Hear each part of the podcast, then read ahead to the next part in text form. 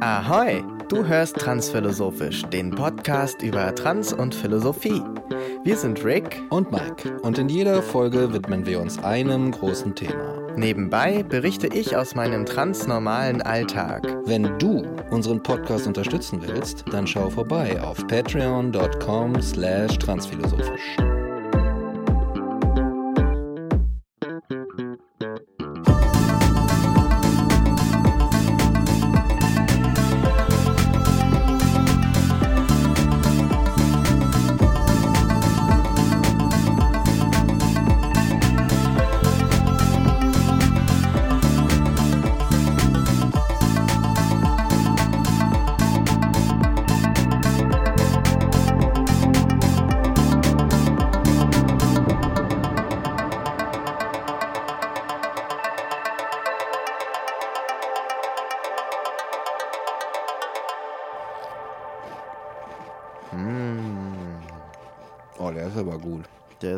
Gut, ja. Liebe Freundinnen, zurück bei Transphilosophisch, Folge 92. Boah. Mit Mike und Rick hier am Mikrofon. Wir haben schon mal die Snack Snackerei eingeleitet und äh, befinden uns in dem Wedding, wie immer. Mhm, dem einen. Und Waren. in Zuständen wie manchmal das äh, dazu. Und äh, wir reden heute ein bisschen miteinander. Im Hintergrund brennt die Hütte ab, literally. Mhm. Aber das stört uns nicht. Aber das stört uns nicht, denn heute wird es uns um die Langsamkeit gehen. Genau. Und deswegen ähm, haben wir auch beschlossen, die ganze Folge über zu reden, wie, wie ein Radiomoderator in einer Sendung nachts um drei. Nein, ist natürlich Quatsch. Oder wie ein ähm, uns namentlich bekannter, aber hier anonymisierter Poet einst auf einer Veranstaltung, die wir besucht haben. Zwischen jedem Satz müssen unerträgliche Sekunden liegen, in denen du immer denkst, wann redet er denn jetzt endlich weiter? Und irgendwo im Hintergrund hört man nur so Mikes kreischendes Lachen. Hysterisches Lachen. Durchbricht die Stille. Ja. Ja, ne? Ist ein bisschen ist schwierig geworden, die mhm. Langsamkeit zu ertragen, eigentlich. Ja. Ne? Fast schon. Ja. Heutzutage. Das ist auch eine gute Überleitung zum Trans-Teil, den wir mhm. natürlich wie immer auch trotzdem mhm. beherzigen werden. Und zwar, man wartet sehr viel. Es geht sehr langsam alles mit dem Fortschritt in Sachen Transrechte und Gleichstellung von allen Geschlechtern und Identitäten. Es dauert. Es dauert zu lang. Es ist anstrengend, jeden Tag zu denken, hey, aber immerhin werden wir nicht mehr verfolgt. ja. Hey, you gotta celebrate, you know. Ähm, ja, also das ist wirklich äh, die Langsamkeit. Man muss, darum geht es auch gleich, glaube ich, noch ein bisschen, man muss wirklich eine Heiden, eine endlose Geduld haben, mhm. um äh, sich wohlzufühlen, wenn man in irgendeiner Form queer ist oder trans zum Beispiel insbesondere. Man muss wirklich eine unendliche Geduld haben mit sich und mit der Welt, damit man mit sich dann auch letztlich klarkommen kann, weil man immer denkt, ey, aber wenn doch nur mein Dasein so ein Problem ist für so viele Leute, mhm. das sneakt sich so rein, dieses ganz subtile erst und dann irgendwann wirklich so tiefgehend aufschneidendes Gedankengut, wo du so denkst, ja, aber vielleicht bin ich das Problem, vielleicht ist das anstrengend für andere und vielleicht mhm. soll das eigentlich nicht sein, was auch immer dieses eigentlich dann heißt. Und da brauchst du wirklich viel Geduld, damit du dir immer wieder denkst, nee, das ist einfach nur die Langsamkeit da draußen und ich mhm. bin in dem Punkt einfach schon weit voraus. Ich verstehe. Mhm. Ja, das Aushalten, jetzt in dem ersten Beispiel ging es ja um das Aushalten der Lang Langsamkeit der anderen mhm. und der Außenwelt, aber ich finde, eigentlich viel mehr prägt uns ja momentan die Sehnsucht nach der Langsamkeit mhm. und der Druck der Außenwelt nach mehr Schnelligkeit, nach mehr Geschwindigkeit, nach Power, nach Tempo. Mhm. Ja. Und das zu liefern ist einfach gerade richtig schwierig. Und ja, es zerrt ganz schön an einem. Und also so durch die Pandemie, ne, ist man Mhm. irgendwie so in so einen Modus gekommen. Aber ich habe das Gefühl, man ist da auch noch nicht so richtig raus.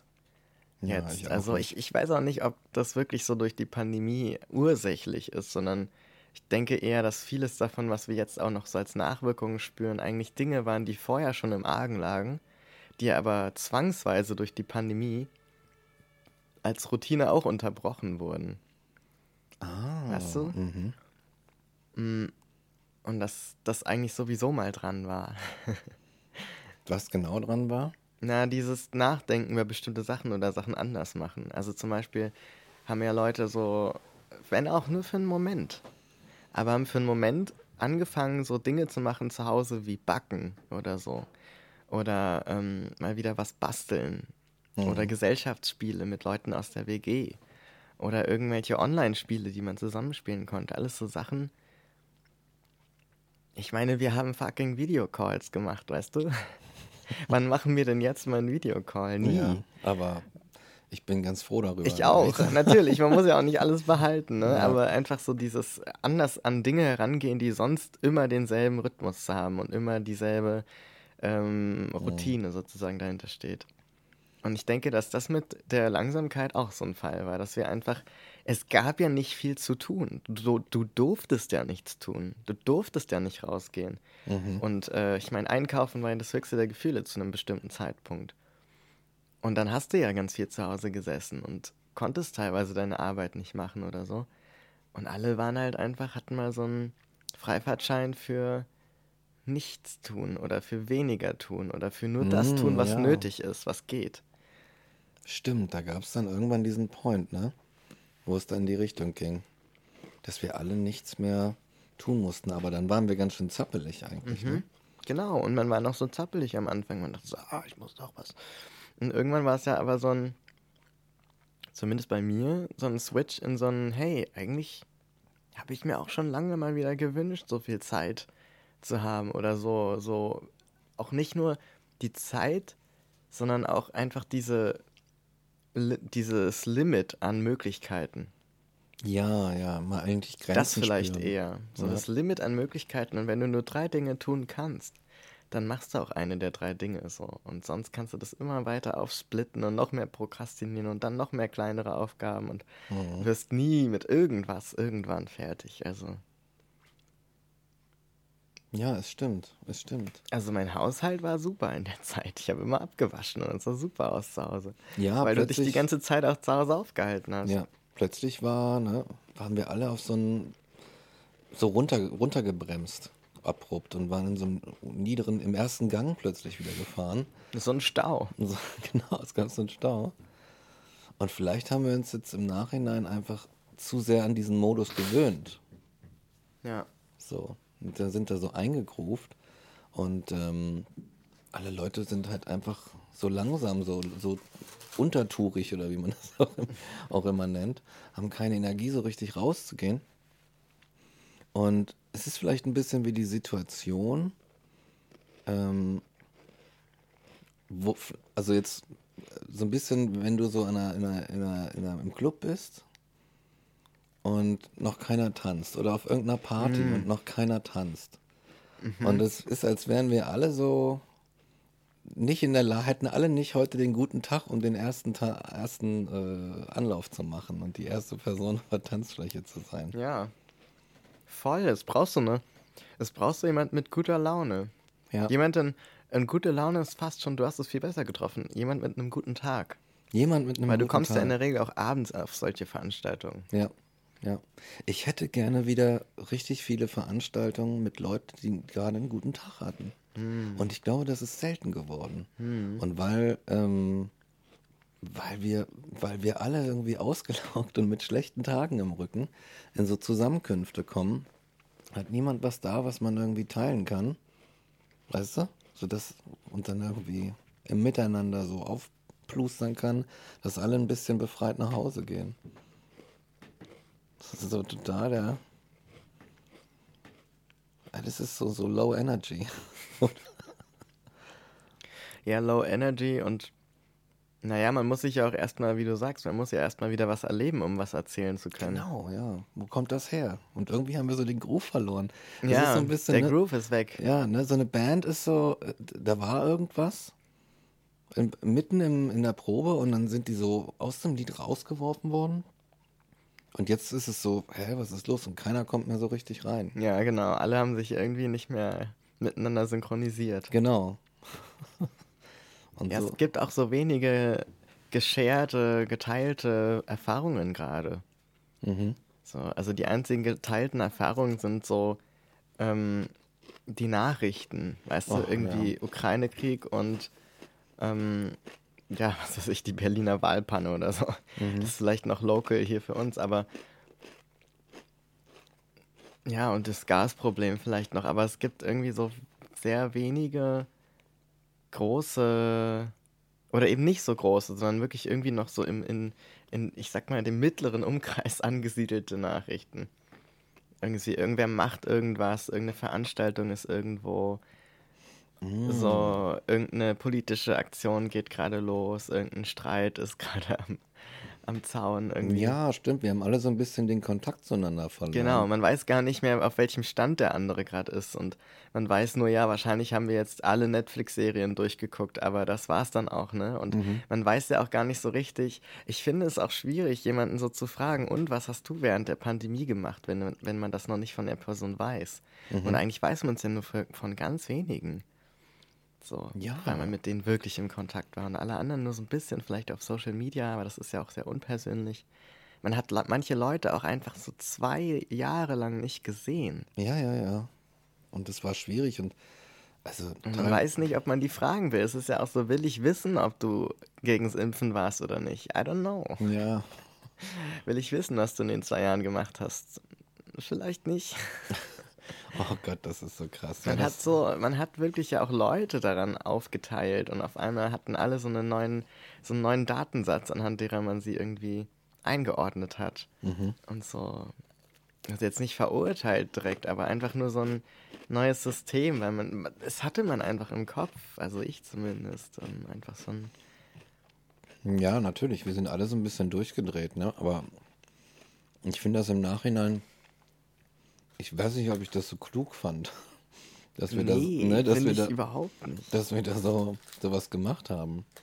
Und jetzt sind wir alle so. Jetzt ist, jetzt ist der Karren im Dreck und wir haben irgendwie da so eine Situation, die uns vielleicht irgendwie so ein bisschen unsicher aneinander gegenüber macht. Weil so eine, aber auch noch so eine furchtbare Situation von, oh, bist du jetzt einer von denen gewesen oder so? Die Karten sind neu gemischt alle können alles sein, gut oder böse. Und es hat so einen so so ein Marvel-Charakter alles oder so, keine Ahnung. Ich meine, statt irgendwie den Ball flach zu lassen, das könnten wir auch machen, es langsam angehen und einfach fünf gerade den guten, lieben Gott einen guten Mann sein lassen und einfach sagen, okay, es war alles ein bisschen kacke. Zur Not fangen wir einfach nochmal von vorne an. Wir hatten alle eine Scheißzeit. Wir hatten alle, alle einen schlechten Tag. Ja, genau. Ja, und so sehen die Tanzflächen halt auch aus. Und mhm. auch die, das soziale Parkett, sage ich mal. Mhm. Also auch so mit Leuten ins Gespräch kommen ist irgendwie anders mittlerweile, finde ich. Oder es ist zumindest. Ja. Weiß nicht, ob man vielleicht einfach aus der Übung ist, persönlich auch. Mhm. Und die andere Person ja auch. Und man dann so gegenseitig irgendwie nicht so richtig in die Spur kommt. Oder mhm. ob die Leute eher noch auf Abstand sind oder sich gerade neu sortiert haben und man sich irgendwie so neu begegnen muss. I don't know, aber es ist auf jeden Fall irgendwie alles so ein bisschen, es zieht mehr Energie irgendwie insgesamt. Einzelne Aspekte des Lebens ziehen mehr Energie. Und so finde ich auch Gespräche irgendwie. Gespräche, ne? Können auch ne? Also, ziehen neuerdings Energie, ne? Ja. Und ich finde das ganz merkwürdig, ehrlich gesagt. Ich kann mir da überhaupt keine Erklärung von machen.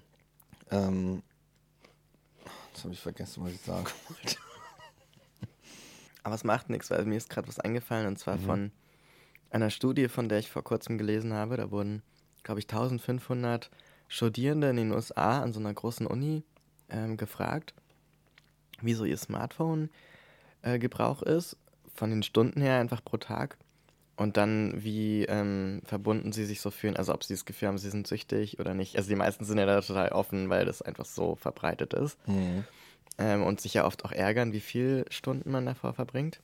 Wir waren dann so eingeteilt in wenig Nutzer, äh, Durchschnittnutzer und Vielnutzer, beziehungsweise dann auch potenziell Süchtige.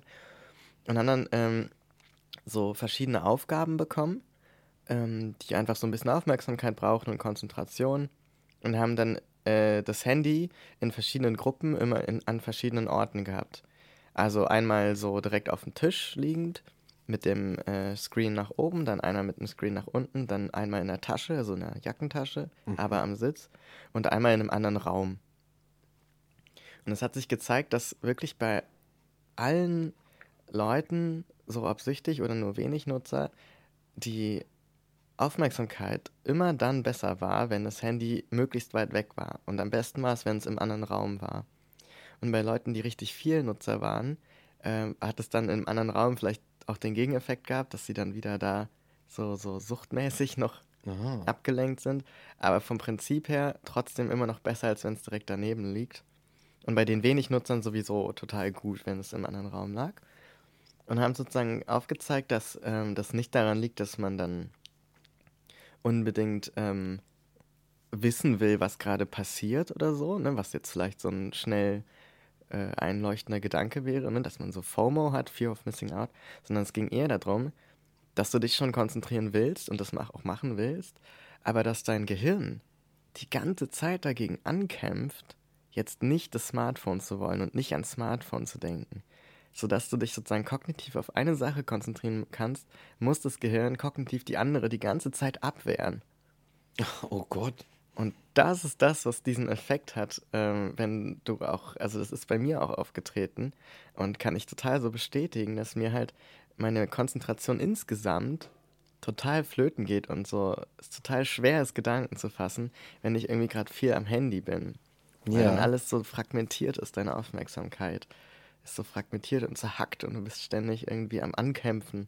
Gegen irgendwas, gegen was eigentlich? Und ich finde, das ist so ein Gefühl, was ich damit reinfügen ähm, würde in dieses Langsamkeitsthema. Einfach dieser, dieser, das konstante Nagging, also dass da immer irgendwas so an oh, dir zieht ja. und immer so, du musst die ganze Zeit so innerlich so abwehren, ganz viel. So, ah, nee, das nicht und das auch nicht und mhm. so die Angst angesteckt zu werden, oh, weg damit, äh, dein Smartphone, Social Media, oh, weg damit. Ähm, irgendwie, weiß ich nicht, du musst noch deinen Haushalt machen, ah, weg damit. So, alles muss weggehalten werden und es gibt so viel zu tun. Ja. Ja, uns ist ja natürlich sehr viel, also so, wir, wir haben so einen, einen, freien Entscheidungsraum verloren und es, es, es sind es ist so Verantwortung an uns rangetreten, die unbedingt nötig ist. Hm. Und wir, das ist eine Sache, in der wir total ungeübt sind. Ja. So, ne? Und jetzt ist es natürlich so, oh krass, und dann kommt von allen Seiten was und das, der Kapitalismus die Märkte wollen auch noch, dass ich, dass ich, dass ich ihnen genüge und so weiter. Und es ist alles so anstrengend. Und ich glaube, und das ist so eine kleine Hypothese, die ich irgendwie über die Pandemie aufgestellt habe. Ich glaube, vielleicht auch ein Problem ist, dass wir durch diese Unmöglichkeit, sich zu treffen, einfach eine richtig dicke Dosis Handy und Social Media bekommen haben. Und das ist eine lange Zeit. Wir haben, und es ist, ich, weißt du, mein so eine Überdosis. Eine Überdosis. Auch, ne? Mein Gedanke ist dabei, dass wir ein bisschen zu viel geballert haben in der Zeit. Weißt du? Und dass das eine Auswirkung hat auf uns. Und wir jetzt alle so, also, ne? Und wir jetzt alle so ein bisschen vielleicht äh, mehr Suchtis geworden sind, was diese dämlichen Geräte angeht. Und ich glaube, das ist ein Problem. Und ich bin, ich würde sogar so weit gehen zu sagen, ich spüre das oder glaube es zu spüren, wenn ich rausgehe und so versuche mit Leuten zu interagieren und so. Dass sich da irgendwas spürbar, erkennbar, deutlich erkennbar verändert hat. Mein, an, an, zu einigen Zeitpunkten haben es einige Leute so die Leichtigkeit genannt. Die Leichtigkeit ist verloren gegangen. Aber ich glaube so, dass dieses Gewitter, das halt, um es kurz zu machen, dieses Gewitter in unseren Smartphones, dass das einfach näher an uns herangetreten ist. So. Mhm. Und dass das irgendwelche nicht so angenehmen Spuren hinterlassen hat. Und dass wir vielleicht mal wirklich über sowas nachdenken sollten, wie eine so eine Art kollektive Suchttherapie oder sowas. Weißt ja. du, wie ich meine? Absolut, ja. Ja, und auch was wir so beobachtet haben, irgendwie in unserem äh, Empfinden, dass also ähm, die Art und Weise, wie Diskurse im Internet ablaufen oder Meinungen ausgetauscht werden oder wie man miteinander redet und welche Verantwortung man sich gegenseitig zuschreibt und welche Ansprüche man daraus ableitet, sich das übertragen hat aus diesem Raum der sozialen Medien heraus ins Privatleben. Und dass dieses politisierte Schreiben auf einmal irgendwie so im Alltag ankommt.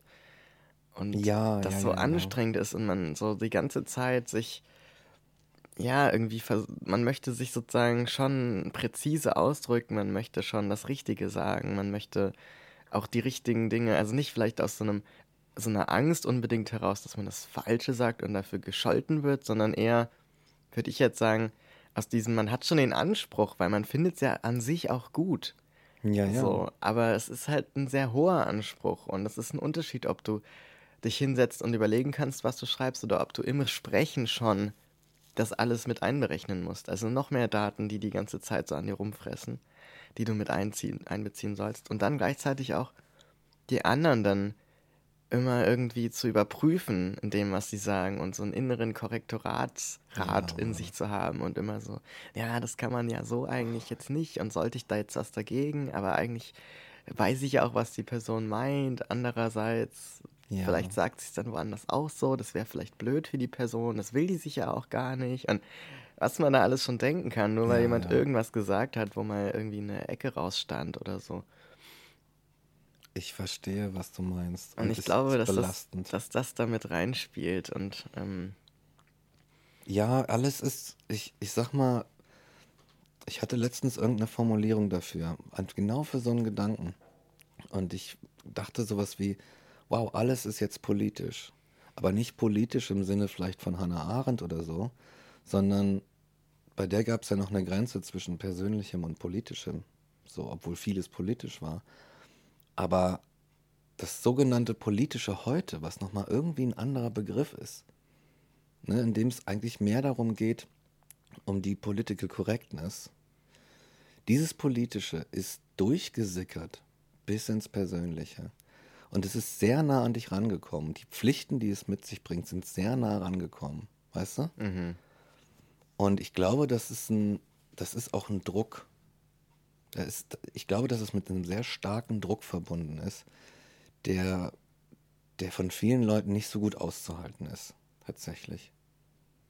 Weißt du? Ja. Und also der, und beziehungsweise was, was laber ich? Was heißt das? das ähm, der irgendwie so im Miteinander so einen gesamten Druck irgendwie erzeugt, der es irgendwie ein bisschen schwieriger macht. Also der die Kommunikation vielleicht ein bisschen hindert, weil man sich eher zurücknimmt, wenn man sagt, ich bin mir gerade nicht sicher, ob ich das so sagen kann oder ob das so richtig ankommt oder so und deswegen Sachen nicht sagt und in die Vermeidung geht, was zu einem Abbau von Kommunikation letztlich führt, weil der Informationsaustausch so ein bisschen Weißt du, was ich meine? Ja, ja, ja, und auf jeden Fall. Das ist so ein, ich glaube, alle, alle laufen so auf Eierschalen, ne? Auf Eierschalen. Alle. Also ja. die sind überall verteilt jetzt, ne? Und ja, niemand ja. ist davor auch sicher. Ja. Und es ist auch so blöd, weil es geht ja nicht darum, dass das falsch ist, äh, Political Correctness zu betreiben. So, mhm. ich finde, ähm, das hat einen total hohen Wert und die Idee dahinter ist total gut und hilft uns auch weiter. Es ist eben nur die Frage, ähm, ob wir nicht die Energie, um das gut zu machen, daraus ziehen, dass wir auch ab und an mal Momente der Pause davon haben und dass wir einfach mal sozusagen so einen Vertrauensvorsprung haben in, im Miteinander, dass wir so wissen, ja, wenn ich mit den, den drei Leuten bin, dann muss ich mir keine Gedanken darum machen, ob hier jemand was falsch verstehen könnte, weil ich weiß oder mich darauf verlassen kann, dass die mich so gut kennen, dass sie einschätzen können, was so mein, meine Opinion irgendwie ist. Und dass ich, wenn ich irgendwie was Schiefes sage, dass dann so klar ist, nee, das war jetzt nur blöd gesagt, aber ist nicht die direkte ja. Meinung sozusagen. Und, ja.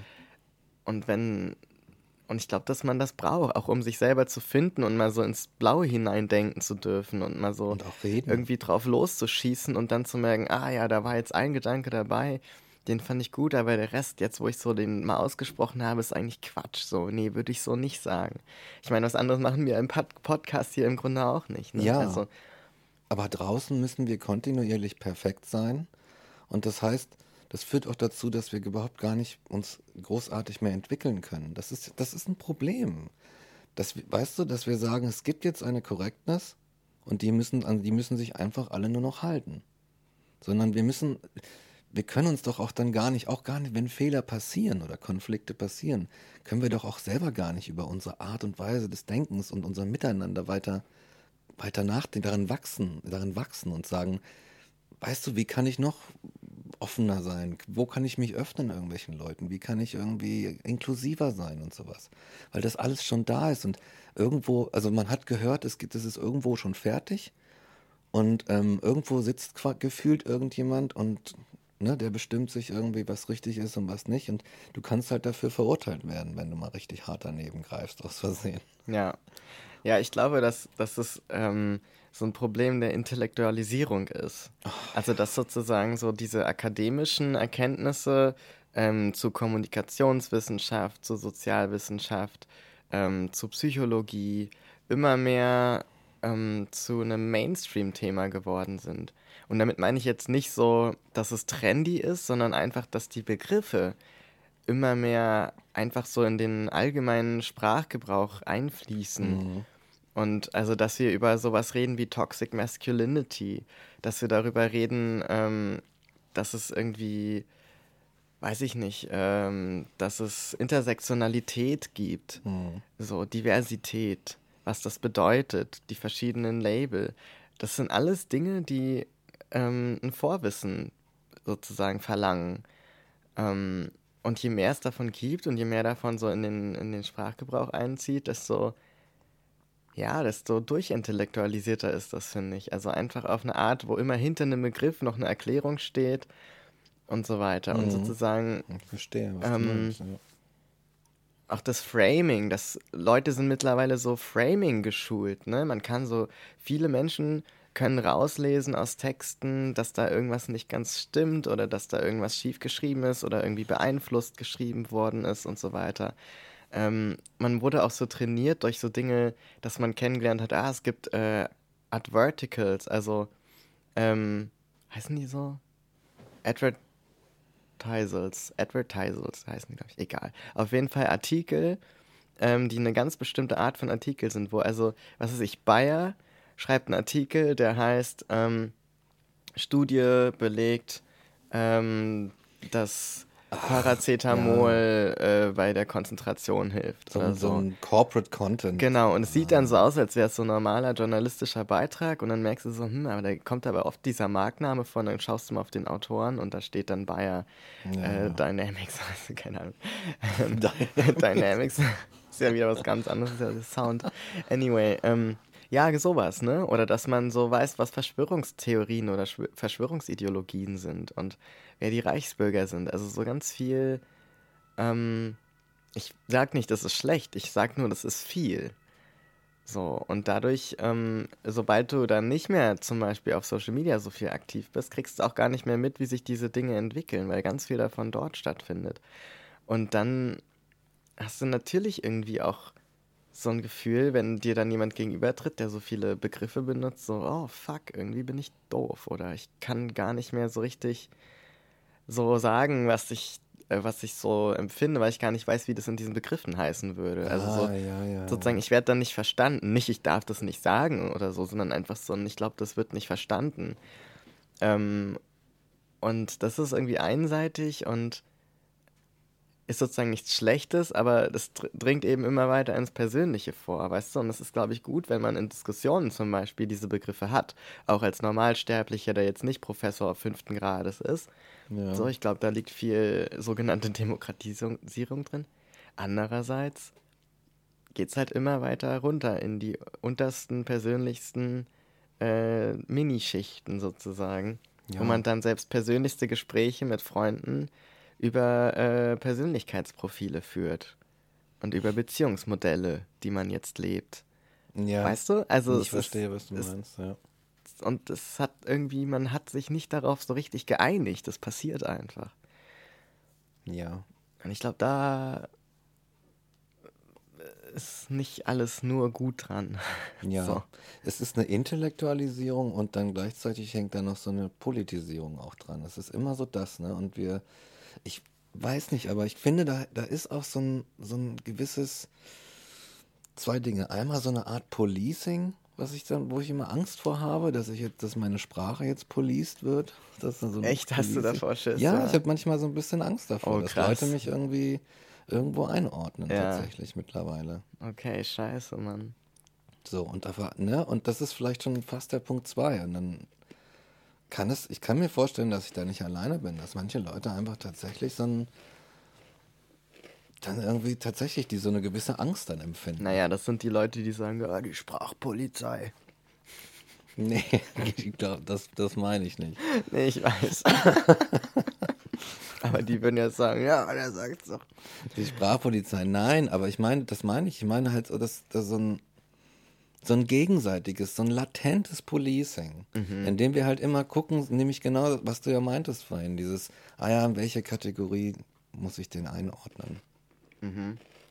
Und das sind einfach, ich weiß nicht, sind das, sind das angemessene Kategorien in allen Situationen? Müssen wir die über, immer und überall anwenden, weißt du? Müssen wir die Menschen so und nicht anders äh, erfahren? Ist es ein Gewinn, wenn wir jetzt da das die ganze Zeit machen und ja. noch mehr Schubladen aufmachen und weißt du? Ja, die Frage, die schwebt im Raum, ja. so. Ich bin ja auch, ne, ich bin ja nach wie vor kein Fan von Labels. Ja. Also nicht mit der Strahlkraft, die sie haben. Und ich glaube, das ist vielleicht parallel zu dem, was du gesagt hast. Ähm, dass ich irgendwie in meinem Empfinden, also einerseits ähm, nochmal zu dem Politischen, äh, zu diesem Politisieren, da habe ich auch gedacht, ja, das Krasse ist auch, dass ähm, wir also eigentlich wäre es ja gut, wenn sich jeder Mensch als ein politisches Wesen versteht und darin sozusagen einfach seine Macht erkennt und dieses Ich bin einer von dieser Masse. So, und wenn noch mehr von meiner Denkart sozusagen zusammenkommen, sind wir schon ein Teil der Masse und man kann Dinge bewegen oder Denkanstöße geben. So. Das ist eigentlich gut, wenn Leute sich darüber bewusst sind und nicht nur so ein Receiving End sind und irgendwie so sich alles, alles mit sich machen lassen so müssen und das ja, ja, so klar. zu deren ja, Kaste gehört oder so, dass man einfach wie Dreck behandelt werden darf. Und ähm, aber leider hat es nicht den Effekt, dass man dieses Gefühl der, des Empowerments hat, hm. sondern den gegenteiligen Effekt. Toll, ähm, jetzt habe ich hier irgendwie Macht und damit habe ich eine fucking Verantwortung. So, wer hat mir denn diese Verantwortung gegeben? Ich, krieg ja, ich krieg's ja kaum hin, hier mal meinen Haushalt zu machen und mal abzuwaschen. Und jetzt soll ich hier irgendwie noch noch mhm. wissen, wie man jetzt bestimmte Probleme löst oder wie man sich richtig ausdrückt oder wie man jetzt zu so einem Thema zu stehen hat. Also es hat ja auch voll den Scheißeffekt, ähm, wenn man immer davon spricht, ja, immer nur die Betroffenen sollen sprechen, die sollen für sich selbst sprechen. Ähm, wenn man das sozusagen ausschließlich mhm. Macht und sozusagen, weil dann tritt der Effekt ein, dass so sozusagen de, das Feindbild so, nehmen wir jetzt mal so einen Putin, ne, der jetzt so mhm. quasi in the book alles falsch macht, menschlich und so politisch quasi, mhm. ne, so, so einen auserkorenen Bösen, wo man dann sagt, da könnte der nämlich dann easy sagen, naja, ähm, ich bin ja nicht betroffen in keinster Weise, ich bin ja der Privileg privilegierteste von allen, vielleicht Jeff Bezos als anderes Beispiel, privilegierteste von allen, warum sollte ich jetzt was zu irgendwas sagen? Ich habe doch keine Verantwortung, so, das, ich bin ja nicht betroffen. Das kann man nämlich umdrehen. Ah. So, sodass sich die aus der äh, oh. Scheiße und aus dem, der ähm, Entwicklung ziehen können, die ja eigentlich ein Teil des Problems sind. So. Ähm, ja, stimmt. Und was andererseits halt wieder mal den Druck dann auf sogenannte Betroffene legt, ähm, eben zu den Dingen, von denen sie betroffen sind, ähm, das Wort kann ich auch nicht mehr hören, ja. also sich äußern müssen und können und alles darüber wissen. Ich meine, ich habe vor ich habe in der Pandemie das erste Mal ähm, The Life and Death of Marsha P. Johnson geguckt und äh, Paris is Burning und jetzt vor kurzem erst nicht der Homosexuell ist pervers, sondern die Welt, in der er lebt oder die Situation, in der er lebt. Ähm, alles Filme, die so als, die sicher nach Meinung mancher als so, ähm, ja, die Basics von queerer äh, Befreiungsbewegung irgendwie mhm aus, also gesehen werden oder ein Teil davon zumindest eine Rolle spielen. Und das ist dann wie so ein Kanon, irgendwie, wie so ein, wie so ein Queer-Kanon oder so. Und ich meine, weißt du, so habe ich jetzt nicht mit der Muttermilch aufgesogen, so und hat ja auch niemand. Wieso sollte eine schwarze Person irgendwas über Rassismus wissen müssen, mhm. sozusagen? Warum muss die Person diese Verantwortung tragen? Ja, exakt. Weißt du? Das ist nicht fair. Das ist nicht fair. Das ist auf so vielen Ebenen nicht fair. Und ähm, ich glaube, dass sich das auch so in den Alltag überträgt, dann an Stellen, wo dann sowas ähm, wie zum Beispiel rassistische Anfeindungen zum Beispiel aus sozialen Medien irgendwie rausgewuchert quasi, ähm, sich auf Leute übertragen und dann irgendeine Person irgendwo, die dieses repräsentiert, also jemand, der queer aussieht oder wie auch immer, oder schwarz ist oder so, ne, wo Leute mhm. von außen sagen, ja, das ist doch eine von denen oder einer von denen. Und dass die dann angefeindet werden, irgendwo auf der Straße und gar nicht wissen, wie ihnen geschieht, mhm. weil du bist auf einmal Repräsentant für irgendwas und kriegst diese Scheiße ab, ne? Oh, das ist ja interessant. Alle sind sozusagen ja. gerade diese politischen Repräsentanten so. Und dir geht es ja dann auch sozusagen umgekehrt nicht anders. Du bist dann Repräsentant für alle weißen Männer halt, ne? Und das, Exakt. Weißt, ja. was, warum? I never wanted that. Weißt, so. Niemand von uns wollte das doch. Nein, damals, und ne? das gilt halt für alle. Das gilt nicht nur für die Privilegierten, so, sondern das gilt eben auch ähm, für Leute wie dich, aber auch wie, für Leute wie mich und ja, für Leute, ja. die schwarz sind oder eine Behinderung haben und so weiter. So, und es ist doch, warum müssen wir uns denn diesen krassen, diesen krassen ähm, Druck auferlegen? Also auf diese ja. Art, im Persönlichen. Darum geht es ja. Es geht ja nicht darum, dass das falsch wäre oder so. Oder man eben natürlichen Menschen empowern muss, auch die, die nicht berühmt sind und irgendwelche Aktivistinnen sind, die schon eh Standing haben und äh, weißt du, wo noch ganz andere Machtstrukturen dann mit reinspielen, so. Mhm. Sondern ich finde es eine gute Sache zu sagen, jeder hat eine Stimme und jeder hat was zu sagen und jeder hat eine Lebenserfahrung, die auf irgendeiner Weise äh, ja was beitragen ja. kann, ne? Ich meine, vielleicht, es gibt also das ist alles so extrem. alles glaub, ist so extrem. Das sind ich einfach Extreme. Stell dir mal, wenn jetzt da zum, da kommt jetzt so ein, so ein weißer Cis-Mann an und sagt, ich möchte jetzt auch mal was dazu sagen. Und ich will so, ja, let him talk. Weißt du, du kannst doch auch sagen, let him talk und wenn es halt Bullshit ist, dann sagst du, äh. aber es kann ja auch sein, dass es eine dass es aus seiner Perspektive wirklich irgendwas Interessantes dazu zu sagen gibt, was Hilfreiches zu sagen gibt oder irgendwas, was eine Lösung, zu einer Lösung hinführt. Aber wenn wir jetzt, ich glaube, ich meinte das Policing auch mehr so im Sprachlichen. Aber wenn wir jetzt halt sowas machen wie, äh, wir müssen jetzt äh, äh, nur die Opfer dürfen sprechen, ja, was umgedreht wird, ja, ja, die Opfer müssen sprechen. Was man übersetzen kann, ja, die Opfer müssen halt irgendwie gucken, dass sie klarkommen, mit, mit, also dass sie zusehen, dass diese Sache, die sie, die sie belastet, aus der Welt herauskommt. Ja, und dann machen die das die ganze Zeit, sagen, okay, scheiße, jetzt wird das hier für mich so zurückgespiegelt und so, und weißt du, und jetzt muss ich mich darum kümmern. Und dann bringen sie das in die Welt und dann sind sie Aktivisten. Und dann sind die anderen, die, die nicht sprechen dürfen über diese Sachen, die sagen so, oh Gott, warum muss ich mir jetzt die ganze Zeit das anhören? Ich bin doch schon geläutert, ich weiß doch schon, was gut ist. Und dann wird der Druck wieder größer und dann sehen sie die die ganze Zeit auf der Straße und weißt du, und dann wird wieder so ein Othering und dann sind das, ah, wieder die, die die ganze Zeit davon reden und dann sind das die und wir. Und wieder steht diese Barriere zwischen uns. Es dreht sich im Kreis, es windet sich in so einer Möbiusschleife. Aber es löst das Problem nicht. Sondern wir gehen irgendwie einfach, wir heben das so auf, die nächst, auf das nächste Level und plötzlich ist es doch wieder relevant, dass die Person trans ist und dass diese Person eine andere Hautfarbe hat oder so. Weißt du? Aber ich möchte nicht, dass das eine Relevanz hat. Wer möchte, weißt du? Ich will das gar nicht sehen. Ich will das alle, ich will einfach nur, Weißt du, das ist die Jacke, die man am Eingang ablegt im Winter. Und dann können wir uns, können wir uns miteinander, äh, äh, können wir uns kennenlernen, können wir uns begegnen. Weißt du? Irgendwie ja. hat sich das so gedreht. Ich glaube, also ich, einfach, ich glaube, was ich kurz sagen, kurz gesagt, ist es einfach nur, we are really trying, but it doesn't work. ich, glaube, ich glaube, so könnte man die aktuelle Menschheitsgeschichte zusammenfassen. Exakt, oder? Some of us are trying, but it doesn't work.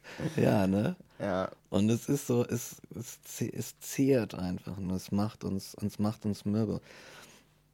Und wir müssen, und wenn wir als in dem Versuch die ganze Zeit an etwas herumzuarbeiten, etwas zu erzwingen oder mit aller Kraft durchsetzen zu wollen, hören wir auf, gewisse Dinge zu leben, weil wir die Zeit brauchen, um die andere Sache, die politische Sache durchzusetzen.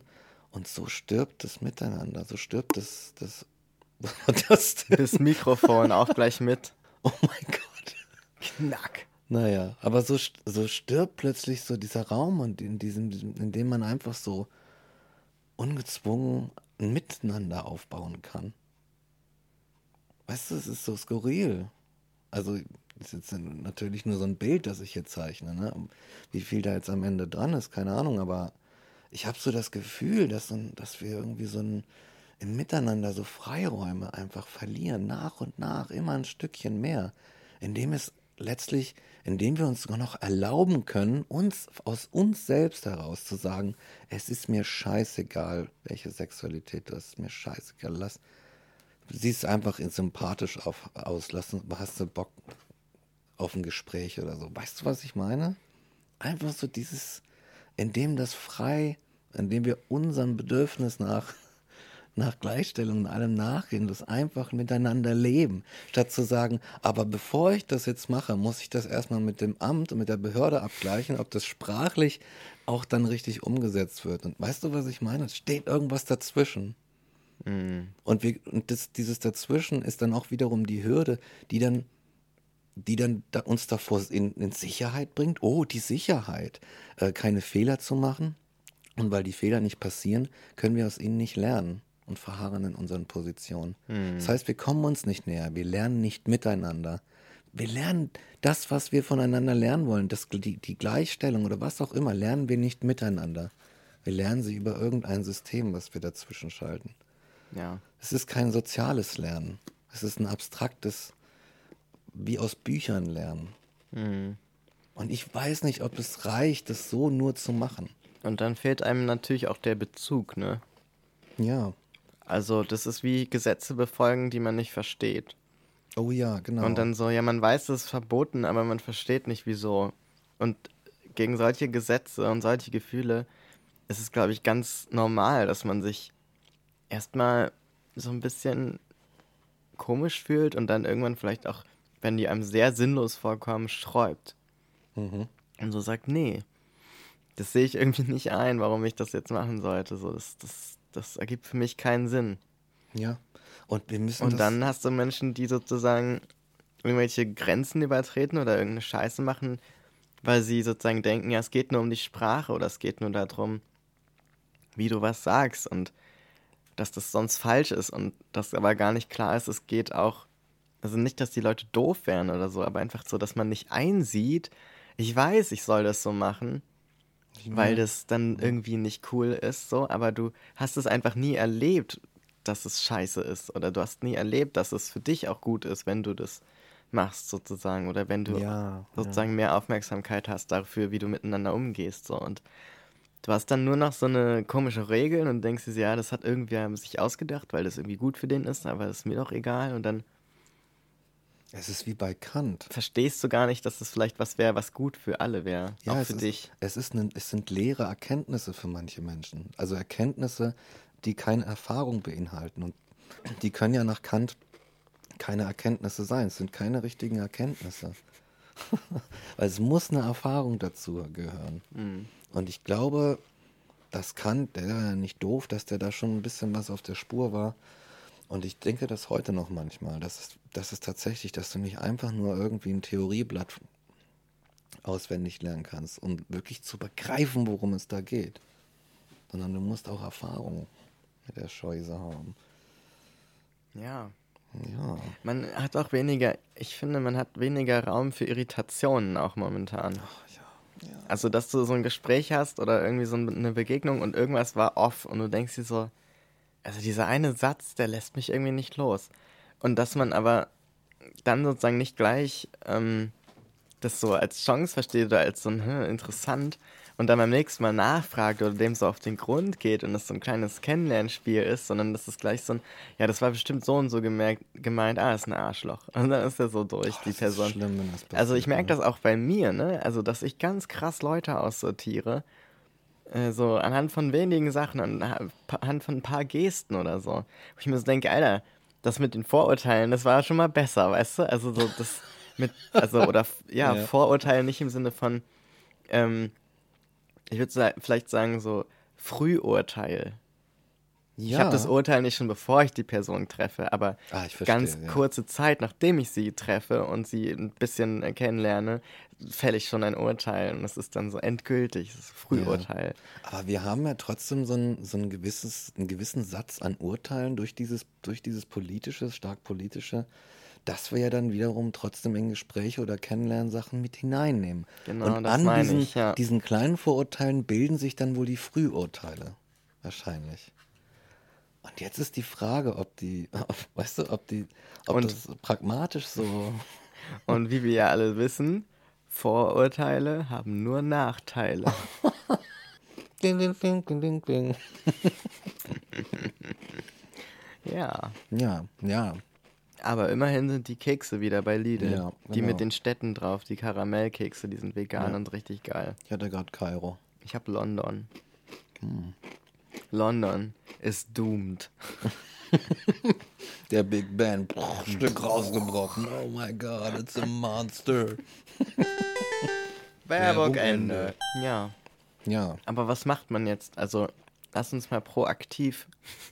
Pro, ey, ich denke auch, ne? Wir sind, wir sind noch ein proaktiver Podcast. Wir ja. müssen noch Lösungen anbieten. Ich denke ja. mich auch, ähm, Problemanalyse schön und gut, aber momentan bin ich in so einer Phase, denke ich so, ey, ich, ich möchte Lösungen. Ich möchte was, möchte versuchen anstellen, um uns wieder in Fahrt zu bringen, den neuen Karren. Ja. also was tun? Was tun Was kann ich tun? was darf ich hoffen? Was soll ich tun? da ist er wieder, der Onkel Immanuel. ähm, ja. Kleiner Philosophenwitz. ja, genau. Müsst ihn nicht verstehen. Gibt es nur noch Insider. Albern. Nur Insider nur noch. Ja, ich glaube, eine Sache, die mir vielleicht so spontan einfällt, ist tatsächlich zu versuchen, die Maske, also das, dieses politische Handy einmal zur Seite zu legen in Situationen und zu versuchen zu sagen, ich öffne mich jetzt dieser Person. Äh, muss ja nicht jedes sein, ne? Aber so irgendwie, oh ja, es sieht ganz sympathisch aus auf den ersten Blick. Ich öffne mich einfach mal dieser Person. Und zwar lasse ich mich einfach nur auf sie ein und so auf dem, auf dem, auf der Basis, dass ich sage, hey, das ist ein Mensch, ich bin ein Mensch. Irgendwo an unserer Basis, an unserem Kern ist so der der gleiche Snackteller aus Gefühlen. Der gleiche Snackteller und die gleiche Naschschublade an Gefühlen, Bedürfnissen und so weiter, die auf, aufgrund irgendeines Lebenslaufes dahin geführt haben, dass diese Persönlichkeit jetzt so und so ist. Aber im Grunde, in der Tiefe, sind wir Menschen, der, die nicht besser oder schlechter gegeneinander sind. Und wir sind es wert, einander kennengelernt zu werden. Und die, weißt du, die Gefühle und alles meines Gegenüber sind was wert, genauso wie meine. Und ich gucke jetzt einfach mal so, wie dieser Lebenslauf von diesem Menschen ist. Ja, und vielleicht auch, also man kann ja tatsächlich noch ähm, viel größer denken ähm, und nicht nur den einzelnen Menschen kennenlernen, sondern auch die Menschheit, also den Menschen. Ja, genau, ja. Also jeder Mensch, den du kennenlernst, ist letztlich auch ein, ein Beispiel dafür, wie, wie du bist und wie du sein könntest Exakt. und was dich betrifft. Also man kann immer auch was über sich lernen, wenn man andere Menschen kennenlernt. Absolut. Und wenn man nämlich immer nur dieselben Leute um sich herum hat und in der Pandemie dieselben drei Leute für ein Jahr lang, dann hat man auch vielleicht so ein bisschen Kontakt dazu verloren, sich selbst kennenzulernen. Man denkt das immer, weil man so viel Zeit mit sich allein verbracht hat. Aber let's, let's face it, man lernt sich doch noch durch die anderen am besten kennen. So. Und vor allem durch andere, die dich sehr gut kennen und von außen auch mal sehen können. Und die dich auch mal ohne, ohne äh, Sympathien kennenlernen. So, und die dir auch mal spiegeln, hey, das war jetzt aber nicht cool, wo alle deine Friends vielleicht so schon längst dran gewöhnt sind. Und dann merkst du so, oh ja, stimmt, da könnte ich ja nochmal beigehen. Da könnte ich nochmal, da muss ich nochmal beigehen. Ey, ich knie nieder vor diesem Ge- Gesprächsbeitrag, den du gerade hier gegeben Das ist, das ist, das ist der sogenannte Shit. Und ich glaube, dass sie genau nämlich das auch tun sollen. Das ist die Grundlage eines, eines zufriedenen Lebens, glaube ich. Ich habe, es ist so witzig. Oh mein Gott, Big Revelation. Ohne- 92 Folgen hat's gebraucht. Ein Rick Drop. Das war ein Rick Drop. Na, ich glaube nämlich, diese Sache, diese Technik, die habe ich damals, habe ich glaube ich mal in Folge 12 erzählt, bei meinem ersten absoluten großen psychischen Niedergang. Als alles in Scherben und Schutt und Asche lag in meinem Leben und meiner Seele, habe ich genau diese Theorie installiert, um mich wieder aufzubauen. die lag, das ist eine Säule meines, meines psychologischen Wiederaufbaus und des, des sozialen Miteinanders. Menschen als eine Möglichkeit dessen zu betrachten, was aus dir hätte werden können und somit die, die Erkenntnis eines anderen Menschen, die macht dich voller, die macht dich vollkommener, weil sie dich näher an das Gros der, der Menschheit heranführt. Weil alles, was um dich herum ist, hättest du sein können. Da hätte nur mal irgendwie eine Mikrobe furzen müssen und, und das, das, das Chromosom wäre in die andere Richtung gegangen und dann wärst du, dann hätte sich das so entwickelt. Weißt du, weißt du, keine Ahnung, irgendwas.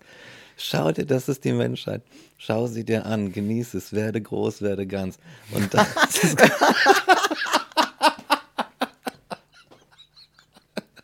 das das ist unser esoterischer Oh Beitrag heute. Yoga mit Rick und Mike. Oh mein Gott, werde groß, werde ganz. Eine Weihnachtsgans. Oh, oh mein Gott.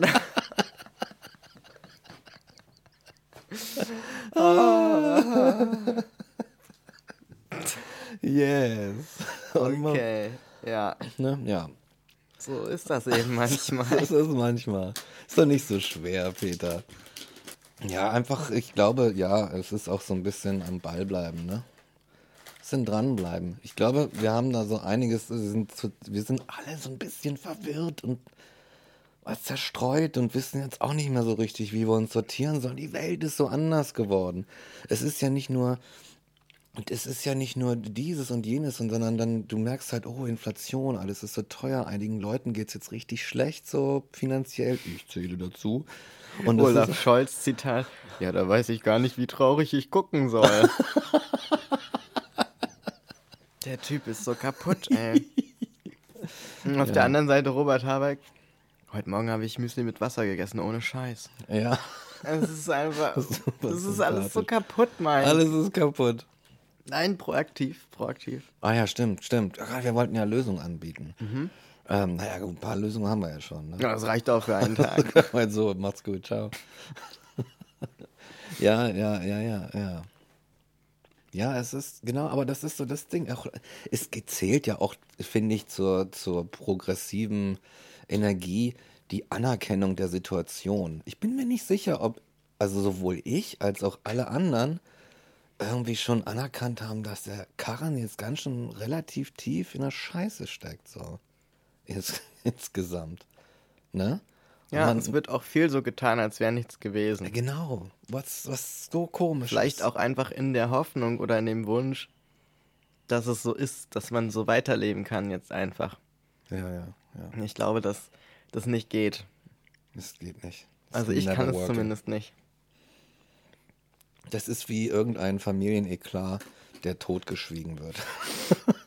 da redet And niemand boy, drüber. are there many of those. Oh yes, wir haben in unserer Kultur, Leute, noch ein, wir können nicht noch mehr ertragen. Wir haben leider schon zu viel und Leichen im Keller, weißt du? Wir können jetzt nicht da noch mal was verdrängen. Jetzt müssen wir es mal langsam begriffen haben mit der Aufarbeitung, weißt du? Es ist genug Zeit vergangen.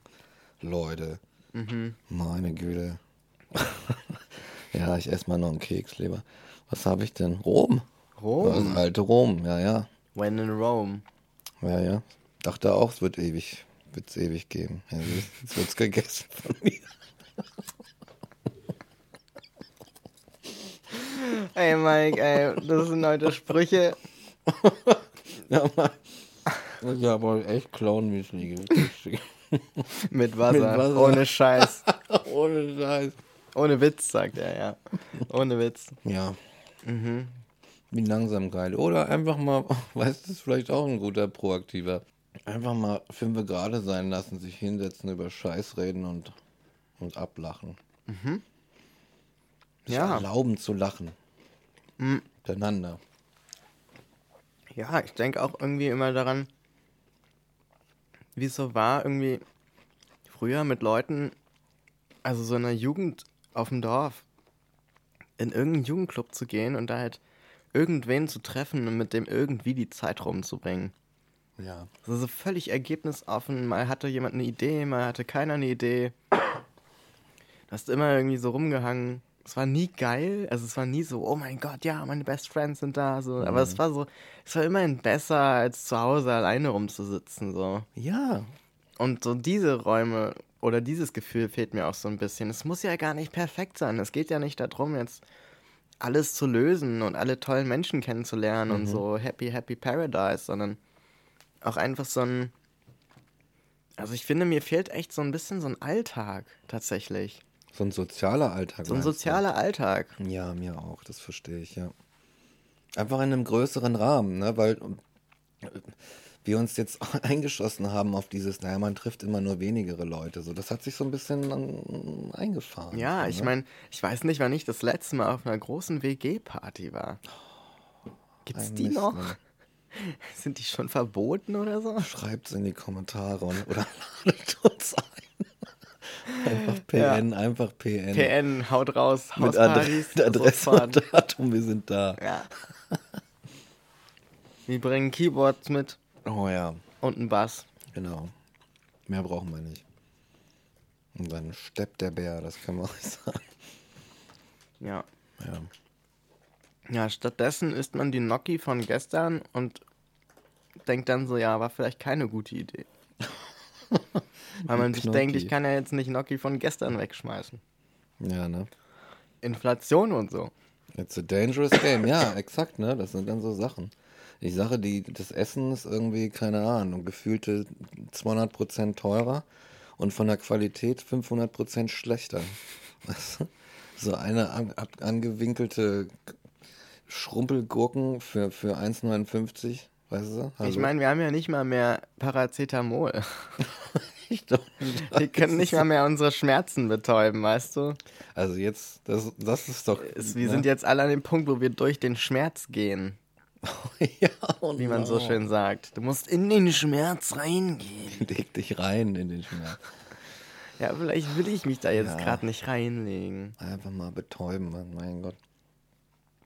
Betäuben. Und wie du es so schön sagtest, ja, nicht nur das, du sagtest es letztens in einem Gespräch, dass wir verdammt nochmal nicht mitgeschnitten haben.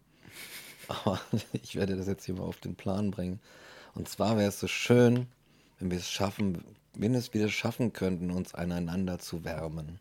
Als Ja. Menschen. Sozial betrachtet, psychologisch betrachtet Ja, kommst irgendwo hin an so einen Ort, du weißt, du bist willkommen, du weißt, du bist aufgehoben und du weißt, dass da irgendwelche Menschen wahrscheinlich sind, denen du dich einfach hinsetzen kannst und denen du angenommen wirst und wo du denen du vertrauen kannst, wo du nichts befürchten musst. Und all das ist so fucking schwer geworden. Zu vertrauen, furchtlos zu sein. Ja, das oh, hoffentlich überstreitet die Person nicht die Grenze, so die Querdenkgrenze, so jetzt mal Oh, extrem ja. gesagt, oh, manche so Kommentare, oh nein, dann muss ich mich von der entfernen. so, weißt du, weil das geht gar nicht und so.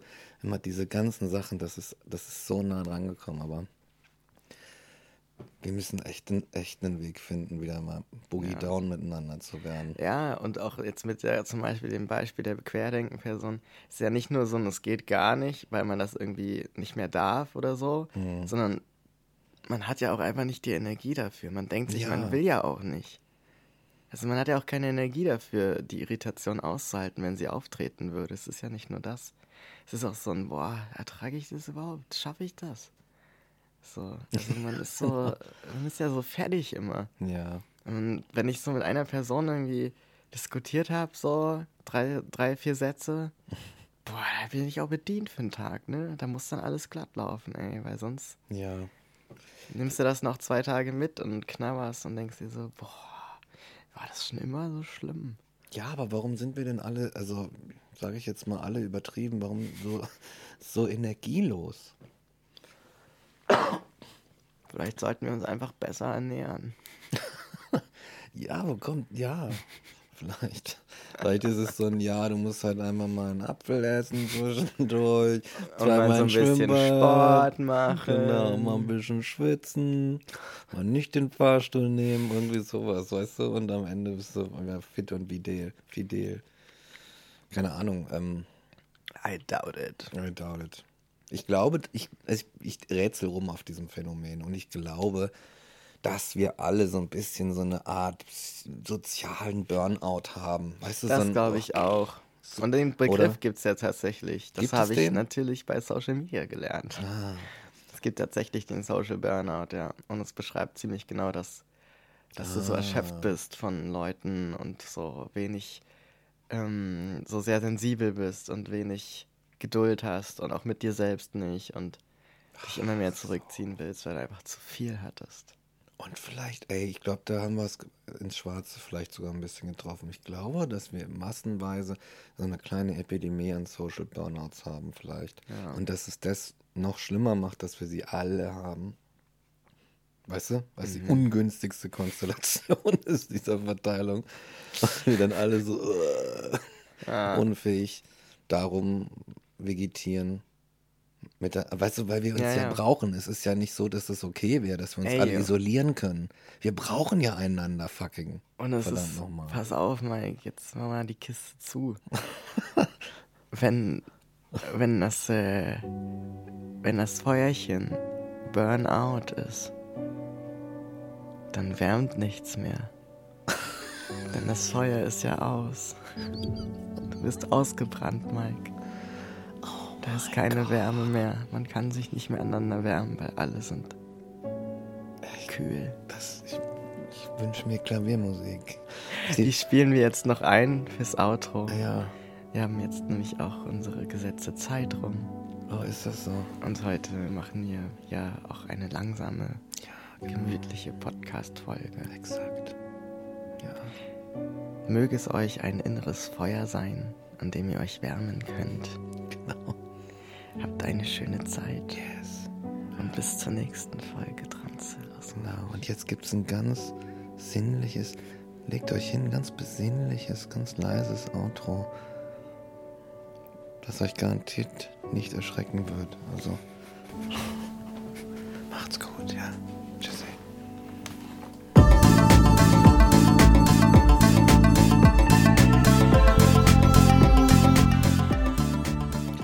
Dass man, da, dass man einfach miteinander drüber reden kann. Das wäre auch noch so ein proaktiver Vorschlag gewesen. Voll, das hätte ich auch noch gesagt, aber mir ist es zwischendurch wieder entfallen.